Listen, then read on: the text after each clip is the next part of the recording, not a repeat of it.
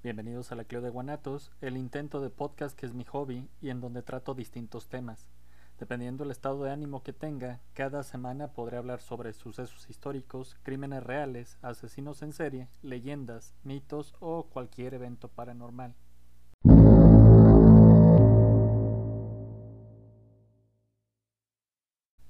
Y después de la introducción chorera de rigor, comienzo con este nuevo caso paranormal.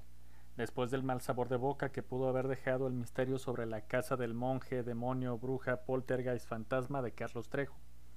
La siguiente historia versa sobre lo que es considerada la casa más embrujada de todo el Reino Unido, que por espacio de 18 meses fue el centro de reunión de muchos investigadores de lo paranormal, tanto serios como farsantes, reporteros, fotógrafos, policías y una multitud de curiosos. Todos ellos querían comprender cómo estos sucesos afectaban a una familia y en especial a una pequeña niña.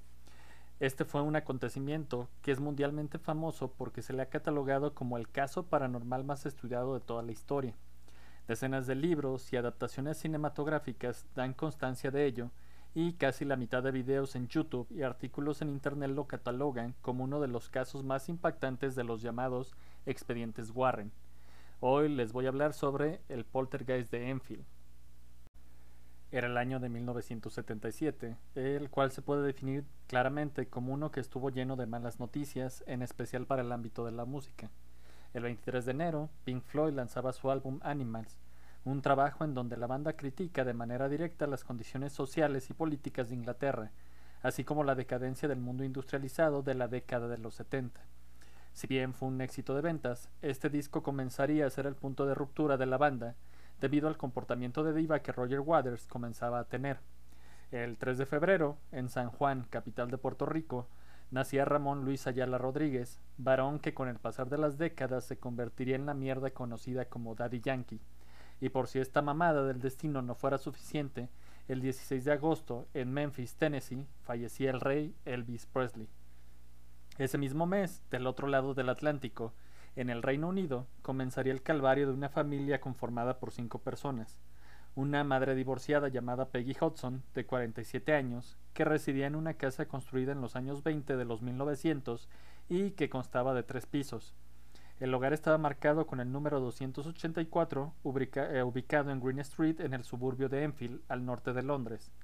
Ella vivía con sus cuatro hijos de nombres Margaret, de 13 años, Janet, de 11, John, de 10 y Billy, de 7.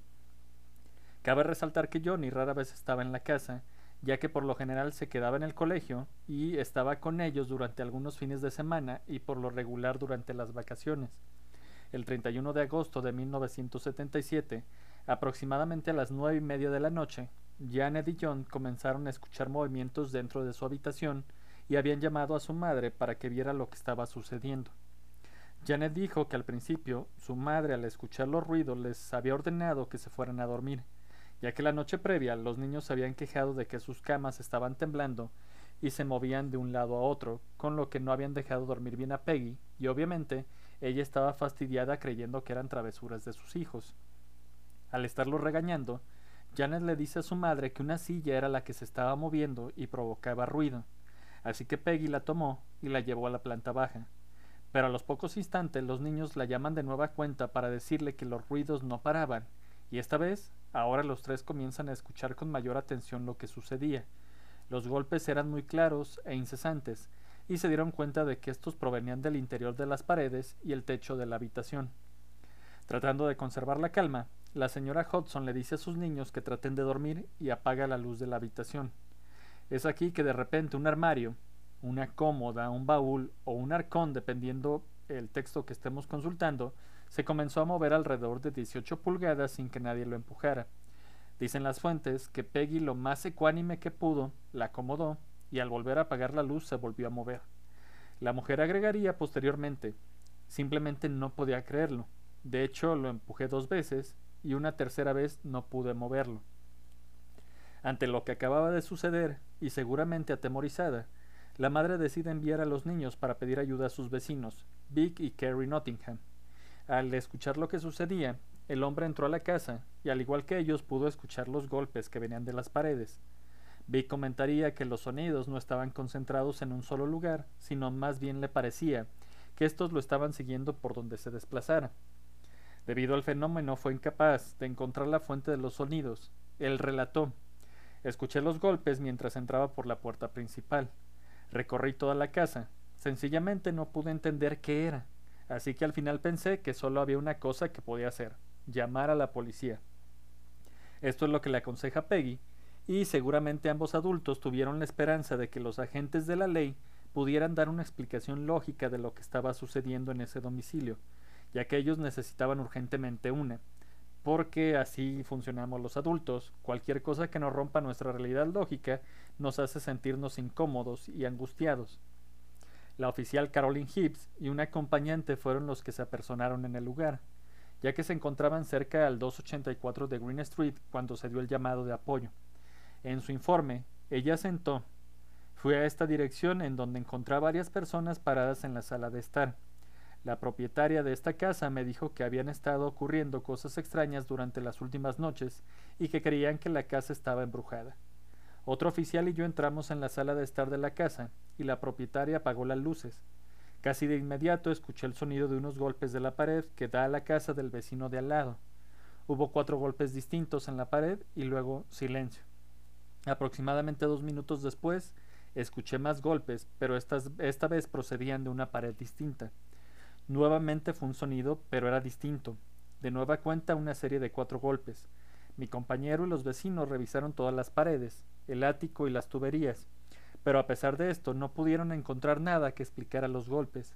Los vecinos ingresaron a la cocina y se pusieron a revisar la parte posterior del refrigerador, pero no vieron nada. A mí me dejaron con la familia en la sala de estar. Las luces de la habitación se apagaron de nueva cuenta y pasados unos minutos el hijo mayor señaló una silla que estaba a un costado del sofá. Mira la silla con atención y noté que se tambaleaba ligeramente de un lado hacia otro. Luego la silla comenzó a deslizarse por el piso con rumbo hacia la pared de la cocina. Se movió aproximadamente de tres a cuatro pies y luego se detuvo. En ningún momento pareció dejar el suelo. Revisé la silla, pero por más que observé no pude encontrar nada que me indicara el cómo se había movido. Después de unos momentos, las luces se volvieron a encender y no sucedió nada más esa noche. Pero como siempre aparecen las discordancias entre las fuentes, ya que muchas aseguran que los oficiales fueron testigos de cómo varios objetos estaban levitando. Además, agregan que el oficial Hibbs incluso había visto una mecedora que sin razón aparente había comenzado a levitar unos centímetros del suelo y que se había movido de su lugar aproximadamente un metro, y que ella comenzó a buscar los cables con lo que estaban moviendo el mueble y lo hacían flotar en pleno aire, pero ante su sorpresa, nunca dio con ellos. El ver a los policías retirarse sin poderle dar ninguna explicación, y más bien concordando con ella de que lo que estaba pasando en su hogar era algo claramente anormal, debió de haber sido muy aterrador para Peggy Hudson. Con el pasar de los días, la actividad siguió ocurriendo, y en su desesperación la mujer llamó al Daily Mirror, que es un tabloide sensacionalista británico matutino, que según ellos intentan, sobre todo a través de reportajes fotográficos, acercar las noticias a los lectores. Les habló para que ellos dieran a conocer lo que estaba viviendo y de esa manera ver si alguien los podía ayudar. A quienes el periódico mandó a cubrir la historia fueron al periodista Douglas Benz y al fotógrafo Graham Morris. La señora Hudson relata lo que sucedió. Ellos vinieron y no pasó nada más, y tan pronto como se fueron, todo comenzó. Se dice que varios objetos pequeños comenzaron a salir volando por los aires, en especial canicas y piezas Lego que estaban muy calientes cuando ellos trataban de tomarlas. Además agrega, el fotógrafo regresó y un ladrillo del Lego lo golpeó encima del ojo. Tuvo la marca por unos días. El mismo Morris, Dice que a partir de ahí ellos se dieron cuenta de que si querían ver fenómenos, era indispensable que los niños se encontraran en la casa. Una noche se les ocurrió indagar y descubrir alrededor de cuál de los niños los hechos eran más fuertes. Decidieron que el momento idóneo para hacerlo era durante la noche cuando los pequeños estuvieran dormidos, pero por alguna extraña razón se les ocurrió que la cocina era el mejor lugar para llevar a cabo esto.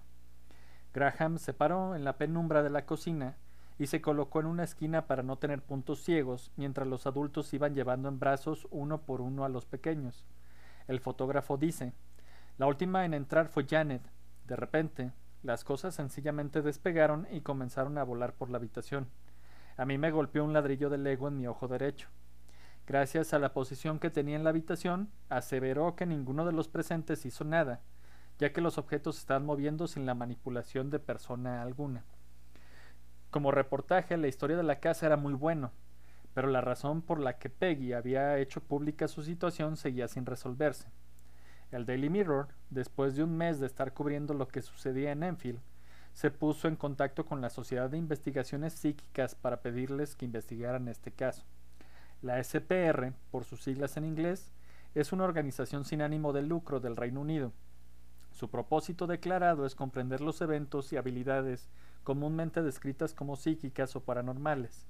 Se describe a sí misma como la primera sociedad en llevar a cabo investigaciones académicas organizadas sobre experiencias humanas que desafían los modelos científicos contemporáneos. Fue fundada en 1882 y no tiene ninguna opinión corporativa. Los miembros de la SPR afirman una variedad de creencias con respecto a la naturaleza de los fenómenos estudiados, y esto es lo que dice Wikipedia sobre ellos. La sociedad mandó al lugar al investigador Maurice Gross, quien en ese momento era un inventor famoso quien mostraba un gran interés por el tema paranormal. ¿Cómo un hombre de ciencia terminó siendo parte de la SPR? Bueno, todo fue debido a la muerte de su hija Janet, curiosamente con el mismo nombre, en un accidente de motocicleta un año antes que esto. Poco después de la partida de su hija, él había sido testigo de fenómenos inexplicables que le sucedían a su familia. Esto convenció al señor Bruce de que era su amada hija tratando de comunicarse con él y quiso estar seguro de que los fenómenos paranormales existían y que se podía establecer contacto con estos fenómenos. Eso sí, todo a través de la ciencia, la lógica y la ética, ya que también estaba en contra de los fraudes y las simulaciones. El 5 de septiembre, Gross llegó al 284 de Green Street en, Enfield, totalmente escéptico de lo que había visto en la televisión. Lo primero que hizo fue conversar con la madre de familia y después de aclarar algunos puntos procedió a darle un consejo. Le pidió que conservara la calma y que anotara en un cuaderno todos los incidentes que se fueran presentando. Al inicio de su investigación no sucedió absolutamente nada, pero días después, él y tres reporteros del Daily Mirror fueron testigos de actividad paranormal. Maurice detalló, entonces vi como una figura de legos volaban por la habitación, y una cosa extraordinaria que pasaba es que al recogerlos estaban calientes, lo que coincide con actividad poltergeist. Yo mismo vi canicas moviéndose de un lado a otro, vi la puerta moverse sin ayuda, también experimenté la reducción de temperatura. Todos estos sucesos terminaron de convencer a Maurice de que el momento de que el fenómeno era real y le pidió a la sociedad que se le asignara para investigar personalmente lo que sucedía en esta casa. En las siguientes visitas, Gross y varios eh, testigos lograron presenciar el momento en que más canicas pasaban volando por el aire y lo más extraño es que al caer al piso se quedaban estáticas, no rodaban. Observaron también cómo las puertas y cajones se movían solos, cucharas, cajas de cartón y tapaderas se movían sin que nadie las tocara. La sociedad no puso ningún reparo para que Ross condujera la investigación y aprovechó para mandar a una eminencia que estaba de vuelta en Inglaterra para que juntos llevaran el caso. Se trataba del parapsicólogo Goy Lyon Playfair, quien era escritor y colaborador de varios periódicos, revistas y editoriales de Estados Unidos, Gran Bretaña y Brasil. Había vivido varios años en el país sudamericano investigando fenómenos paranormales y en ese momento había publicado dos libros, El poder desconocido y Los ciclos del cielo.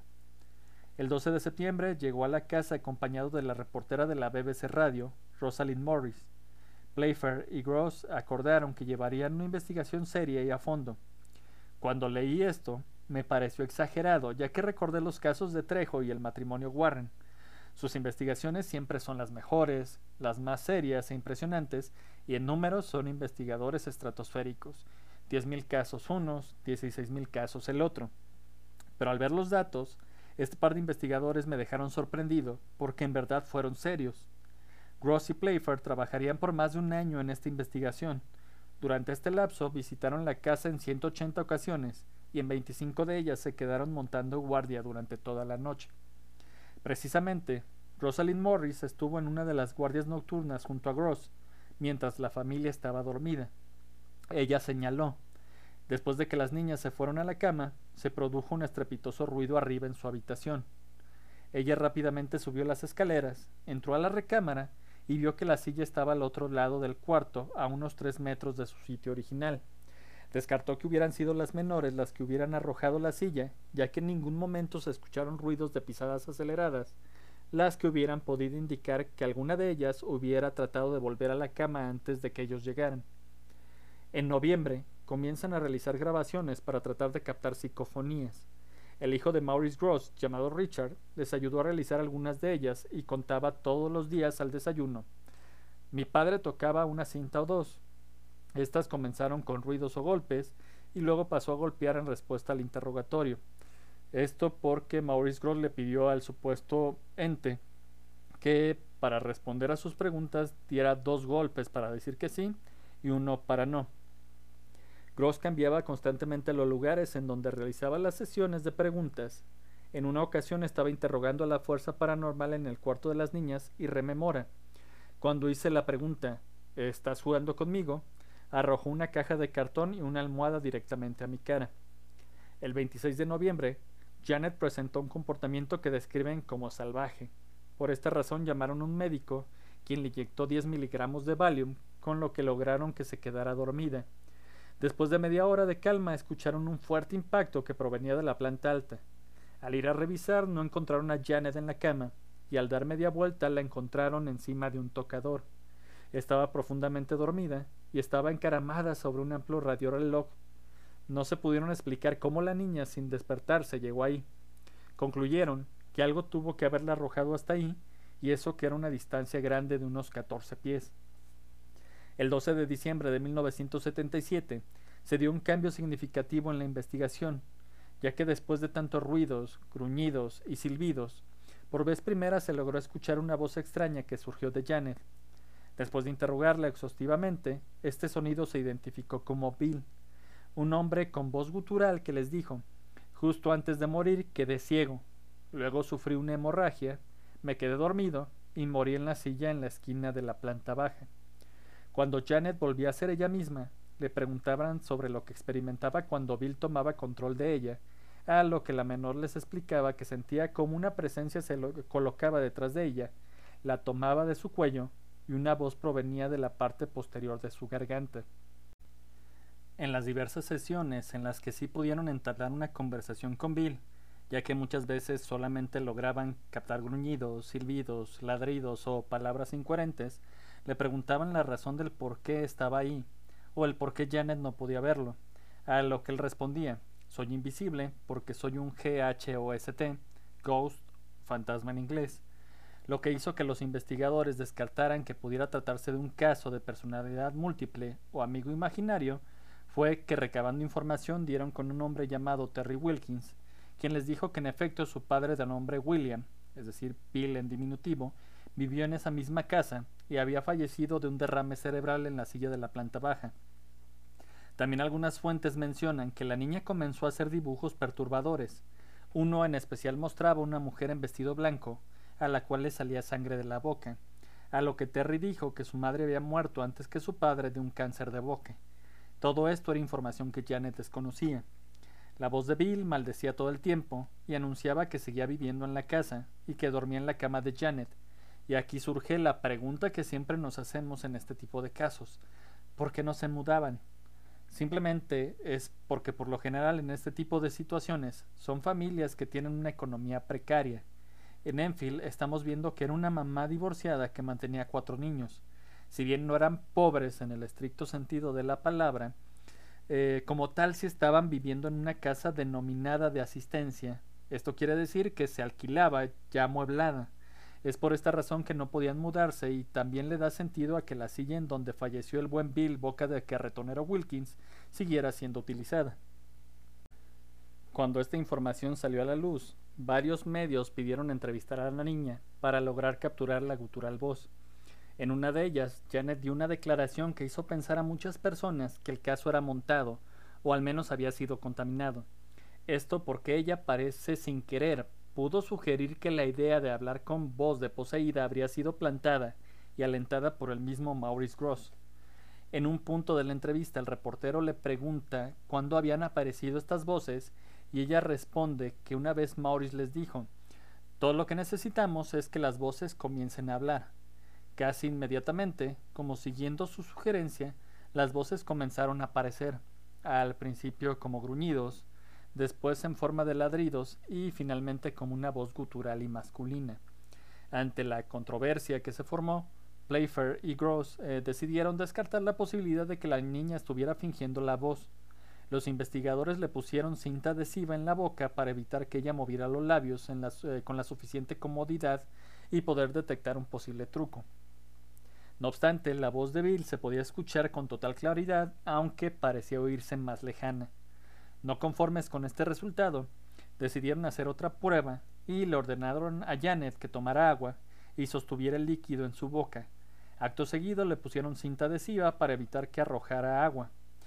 Con esto esperaban ver si la voz de Wilkins era una audible o en su defecto esperaban atrapar a la menor. Pero al igual que la anterior ocasión, la voz gutural se seguía escuchando y a la niña no se le cayó ni un poco de agua de la boca. El escéptico Joe Nickel criticó a los investigadores porque para él eran muy crédulos. Incluso el ventríloco profesional Ray Allen visitó la casa de Enfield y dijo que las niñas estaban fingiendo la voz porque les gustaba la atención. Ante esto, Maurice Gross ofreció mil libras esterlinas a cualquiera que pudiera replicar con ventriloquía o cualquier otro truco la voz que salía de Janet, mas nadie pudo. En enero de 1978, la hermana mayor Margaret comenzó a hablar también con una voz demasiado grave, muy similar a la de Janet, pero sin la intensidad o la duración de la de su hermana, pero pronto se detuvo. Algunos de los acontecimientos paranormales sucedían al mismo tiempo. Muchos de ellos se repetían, pero no tenían un momento ni un lugar en específico para que pudieran manifestarse. Y daba igual la hora del día. Fuera día o de noche, los fenómenos ocurrían con la misma intensidad. Entre los relatos más impactantes sobre lo que sucedía en la casa de Enfield se encuentra la de un agente de tránsito que se encargaba de marcar el alto, auxiliada de una señal en el crucero de peatones ubicado frente al domicilio. Ella se acercó a Goyle Leon Playfair y le relató que un día se había acercado a la casa para tomar su señal, ya que normalmente la guardaba entre los arbustos, cuando de repente escuchó un ruido fuerte, eran libros chocando contra la ventana de uno de los cuartos, pero pudo distinguir que los objetos volaban por la habitación e iban a estrellarse en contra del cristal. Ella le dijo al investigador Pude escuchar el ruido porque todo estaba muy tranquilo, no había tráfico y me hizo sobresaltarme. Luego, después de un rato, vi a Janet. No sé si había una cama debajo de la ventana, pero la observaba subir y bajar, como si alguien la aventara en peso una y otra vez en posición horizontal. Definitivamente la pude ver subir hasta la altura de la ventana, pero pensé que si estuviera brincando con sus pies, no tendría la fuerza suficiente para rebotar con su espalda y subir tan alto. Mi amiga la pudo ver, las dos la pudimos ver. Con respecto a lo de la levitación, las famosas fotos en que supuestamente se ve a Janet haciendo esto han sido el tema de mayor controversia. La mayoría de personas que las observan comentan que en realidad es como ver a una persona brincando sobre la cama. El fotógrafo que las tomó es Graham Morris.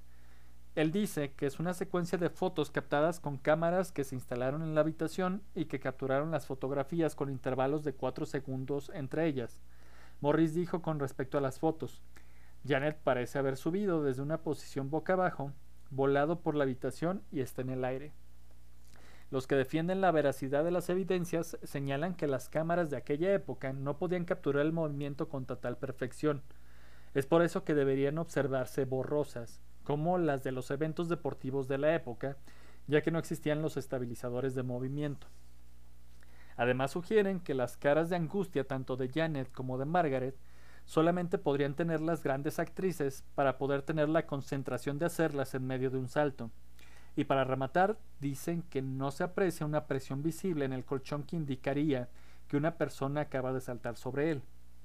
Las fotografías también lograron captar cómo una almohada parece deslizarse desde la cama de Margaret hasta el suelo sin que nadie la esté tocando, y lo que parece ser el movimiento de una cortina que está junto a la cama de Janet.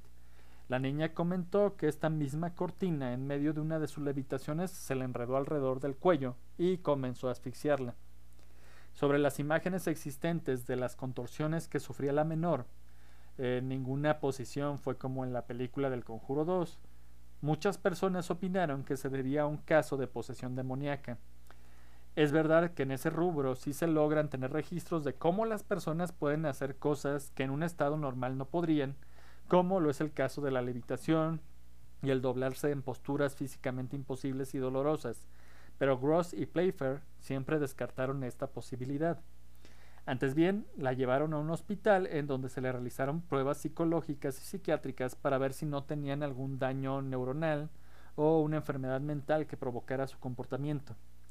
Después de unos días en donde los médicos descartaron desde un posible síndrome de Tourette hasta ataques epilépticos, la declararon mentalmente sana. Su estancia también sirvió para descubrir de dónde provenía la voz de Bill Wilkins, los doctores localizaron que la vibración era producida por las cuerdas vocales falsas. Nuestro órgano que produce sonido tiene un par de cuerdas vocales verdaderas, que es lo que nos permite emitir sonidos con la vibración, y tiene otro par de pliegues arriba de ellas que se conocen como cuerdas vocales falsas. Si una persona empieza a fingir sonidos con ellas, sufrirá de irritación. Si lo hace constantemente, se pueden provocar lesiones permanentes e irreversibles. Los galenos no pudieron explicar cómo Janet podía usar constantemente esta parte sin tener lesiones, siendo que podía hablar casi a diario por espacios de dos o tres horas seguidas. Lo que quedó claro de su estancia en el centro médico fue que ella era la causa de todos los fenómenos, ya que durante este tiempo en la casa no sucedió nada. Pero de la misma forma en que la actividad había comenzado, al regreso de Janet inició un descenso significativo de fenómenos hasta que se detuvo. Según Janet, cuando un sacerdote fue a bendecir la casa, todo se calmó. Tiempo después, Janet dijo en una entrevista para el Canal 4 de Londres que se, se, sentía usada por una fuerza que nadie comprendía. Ella dijo, realmente no me gusta pensar nuevamente en ello. No estoy muy segura de si el poltergeist era realmente malvado. Era casi como si quisiera formar parte de nuestra familia. No nos quería hacer daño. Había muerto ahí y quería poder descansar. La única forma en que se podía comunicar era a través de mí y de mi hermana. Debido a lo grande del caso, se calcula que por lo menos 30 personas fueron testigos de, de, las manifestaciones. Muchos de ellos incluso nunca habían tenido o tuvieron contacto con la familia Hudson. Y es así como termina el caso del poltergeist de Enfield. Y después de haber estudiado el caso, ver un montón de videos, unos muy buenos, otros medio chafas en internet, eh, leer un montón de noticias y blogs, pues me surgieron varias preguntas y la principal era pues qué es un poltergeist. Si bien ya lo había mencionado en otros programas así de pasada, pues encontré un artículo muy bueno de Alejandro Parra titulado Actividad poltergeist y el caso de Andrés Bernier, algunas consideraciones neuropsicológicas, fenomenológicas y psicodinámicas. En él él arguye que todo es derivado de la psicoquinesis, que es la influencia de la mente sobre la materia, a un nivel inconsciente. Asevera que estos eventos se vienen reportando desde la antigüedad. Su fenomenología es descrita en términos de lanzamientos y desplazamientos de objetos, ruidos, luces, apariciones y olores fétidos. Además, los poltergeists son capaces de interferir equipos electrónicos, mientras que otros reportes incluyen lesiones somáticas. Los poltergeists han estado asociados a espíritus inquietos o traviesos, pero que a veces también se comportan agresivamente. La palabra poltergeist proviene del alemán poltern, que es golpear o hacer ruido, y geist, fantasma o espíritu. El fenómeno está tan ampliamente divulgado y reportado en todas las épocas y culturas que se han bautizado estos sitios afectados como casas embrujadas, casas endemoniadas, casas hechizadas o casas infestadas además de que antes del siglo XIX las manifestaciones de los poltergeists eran atribuidas al diablo y a otros demonios, así como a las brujas y a los espíritus de los muertos. Dice que la fenomenología poltergeist tiene una actividad que ha sido descrita por varios autores. Las más frecuentes son lluvias de piedras, de polvo y de otros objetos pequeños, lanzamientos y desplazamientos de objetos, incluyendo muebles pesados, ruidos intensos, luces, apariciones y olores fétidos, los poltergeists son capaces de interferir los teléfonos y otros equipos electrónicos, y de encender y apagar las luces y cualquier aparato eléctrico. Algunos sujetos victimizados por la actividad poltergeist reportan lesiones somáticas como pellizcos, mordidas, golpes y hasta agresiones sexuales a las personas que los experimentan. La actividad, por lo general, comienza y termina de una manera abrupta. Un episodio típico puede durar desde algunas horas hasta varios meses e incluso se ha informado de algunos que se prolongan durante años. La actividad ocurre casi siempre cuando alguien está presente, generalmente en torno a un agente, que es aquel que parece servir como foco o imán de la actividad. El agente es un factor en la mayoría de los casos, tantos de los que padecen etiología, espírita o como los que pueden ser provocados por psicoquinesis humana.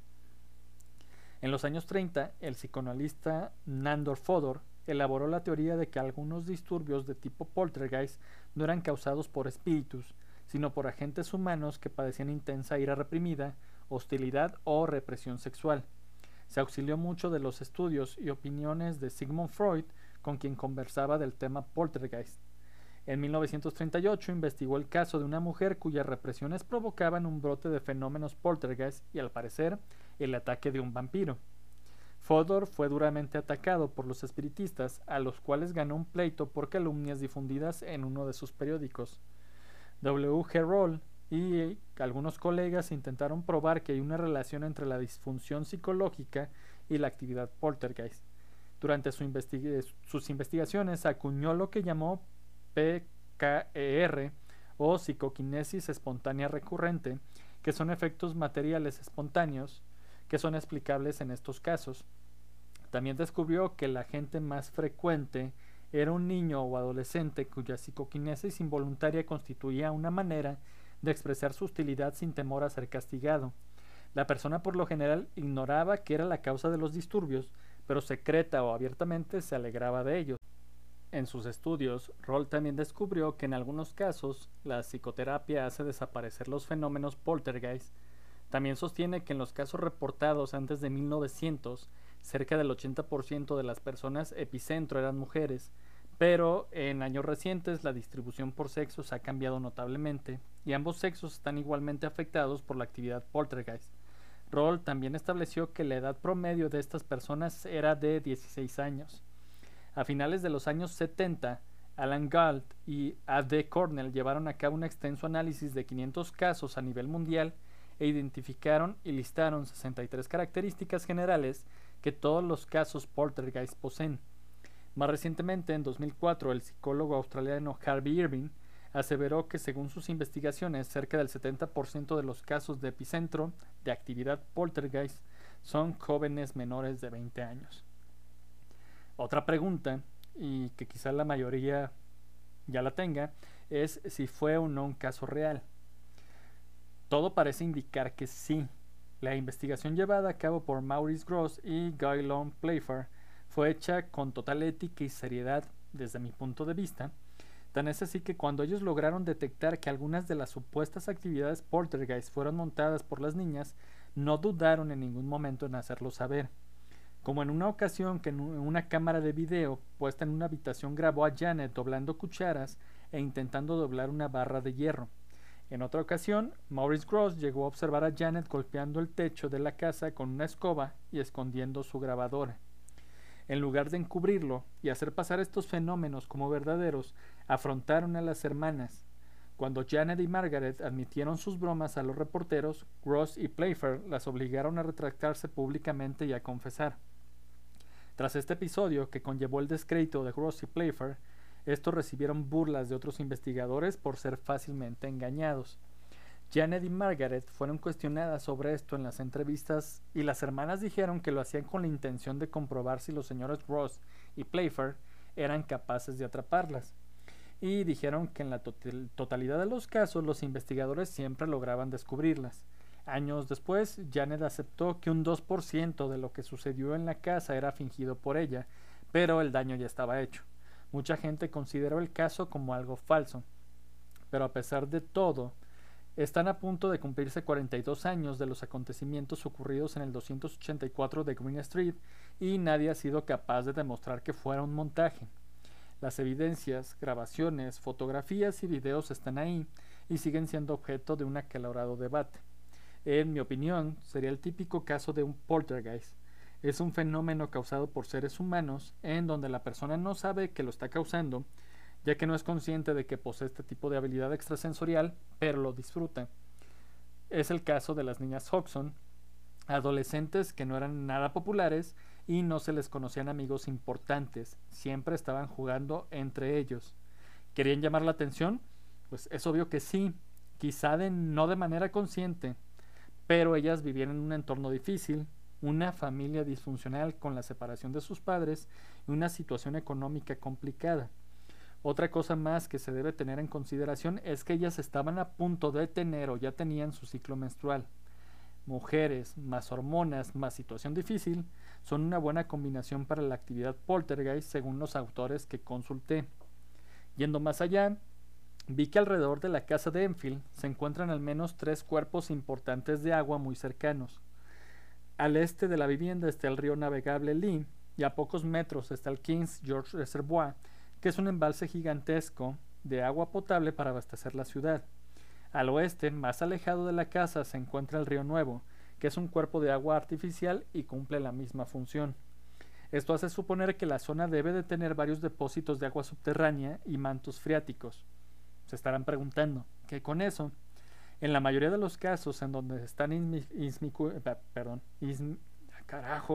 inmiscuidos los fantasmas o los fenómenos paranormales, es bien sabido que el agua es un excelente conductor para que estos se manifiesten debido a la cuestión del electromagnetismo. Esto, más la telequinesis de una adolescente reprimida, da como resultado que el fenómeno se vea potenciado. Y para hablar mejor de los investigadores, aparte de que nunca manejaron la hipótesis de una posesión demoníaca para no desviar la investigación ni meter a la religión en esto, Tampoco se aprovecharon de algo que sin duda para investigadores sin escrúpulos o charlatanes hubiera sido un buen argumento para sacar más tela de dónde cortar e inventar una historia que vendiera libros y derechos de cine. A tan solo unos pocos metros de la casa 284 de Green Street se encuentra un cementerio. Pero tanto Playfair como Gross nunca manejaron la cuestión de los fantasmas, ni siquiera con las pruebas de la existencia de un hombre llamado Bill Wilkins y que había vivido en la casa. Para ellos el fenómeno era 100% poltergeist provocado por un humano. El caso sigue siendo el poltergeist de Enfield, no el fantasma ni el demonio de Enfield. Y la última pregunta, que también van a estar haciendo, y, güey, mencionaste a estos cabrones y no has dicho nada. ¿Y dónde están los Warren? Pues bueno, en el verano de 1978, los Warren llegan a la casa embrujada de Enfield. Lo cierto es que este matrimonio ni siquiera es mencionado en los estudios serios del caso, ya que su presencia fue tan fugaz e insignificante que no influyó absolutamente nada con las investigaciones. Pero ellos sí proclamaron en su currículum cómo su intervención fue vital para que el fenómeno paranormal desapareciera de la vida de esta familia. Tanto es así que la película del Conjuro 2, Expediente Warren, el caso Enfield 2013, pues obviamente está basada en los sucesos de este acontecimiento, en medio del furor por el estreno del largometraje del universo del matrimonio, se comenzaron a realizar entrevistas de los involucrados, entre ellos a Goylon Playfair, quien secamente dijo que los Warren habían llegado al lugar sin ningún tipo de invitación. En su libro El demonólogo, Ed Warren asegura de que fue testigo de muchos fenómenos paranormales mientras su mujer y él trabajaban con las niñas y trataban de ayudarlas. Aseguraba que pues no se podían grabar los eventos peligrosos que atormentaban este, la atmósfera dentro de la casa, pero sí se podían capturar las levitaciones, teletransportaciones y desmaterializaciones de personas y objetos que sucedían ahí, sin mencionar las cientos de horas de grabaciones espirituales que se escuchaban en los cuartos. Lo único que comentó Playfair sobre Warren en esta entrevista fue que pues Ed se había acercado a él y le dijo que con ese caso podían hacer mucho dinero. A lo que Goy le contestó, pues eso es todo lo que necesito saber de usted y dando media vuelta se alejó de Ed Warren. ¿A quién le creo yo? Pues la verdad ya tengo un capítulo previo de los Warren, que fue el caso del eh, licántropo de Soten. Este, por ahí si se quieren pasar a, escucharlo. Y pues con lo que leí en ese caso, más otros podcasts como el de The Justice, ah, que lo recomiendo también en YouTube, o Leyendas Legendarias que tienen su capítulo exclusivo para los Warren, eh, pues la verdad es que Maurice Gross era una, era una chingonería. Este, eran personas de la misma época, eran personas que estaban investigando lo mismo, pero para mí uno es ético, que es el británico, y Ed Warren era Ed Warren. Boris Gross, quien fue, fue un aprendiz de arte comercial y diseño. Nada de esas mamadas de que yo quiero pintar, pero no voy a la escuela porque es fea de Ed Warren. Y pues debido a la Segunda Guerra Mundial se enroló en la Real Artillería Naval y fue evacuado de Dunkerque en 1940.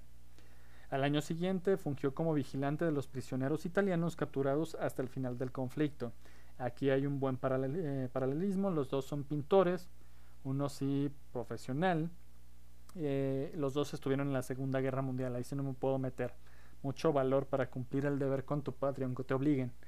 Eh, después de la guerra se dedicó a inventar y patentar diversos proyectos en su creación, de su creación, perdón. El más famoso fue una cartelera publicitaria rotativa. En 1961 fundó su consultoría de negocios en diseño e ingeniería que se encargaba de la patente de diversos inventos alrededor del orbe. Es decir, que él sí trabajaba, no se la pasó ahí llevando a su familia pintando cuadros, él sí tenía una compañía fregona. En los casos que investigó, siempre optaba por imponer la lógica antes de pensar que había algo sobrenatural de por medio. Eh, después de lo de Enfield, pues obviamente se hizo un poquito más famoso y lo grabaron varias veces trabajando y era de yo voy a tu casa si tú me dices que hay algo mal, eh, pero primero tenemos que descartar lo lógico y no te tienes que sugestionar porque si no esto o te va a llevar a la locura si no fuera cierto. Y si tuvieras algún fenómeno paranormal pues este se puede potenciar si, si te asustas. Era una persona muy metódica y muy buen eh, muy ético. Era muy muy muy ético y pues nada que ver con los Warren. Yo la verdad este sí se me cayeron del pedestal pero eso ya es opinión de cada cada persona. Eh, pues en realidad no hicieron nada en este caso. Nada más estuvieron ahí un día dos días cuando mucho. Hay que recordar que las películas sí se ven como que son lo máximo pero pues en realidad no se les puede contar como como caso a ellos. Pero pues cada persona tendrá su opinión y ya para no divagar más, ahora sí, yo con esto termino. Les agradezco el favor de su atención y pues hasta pronto.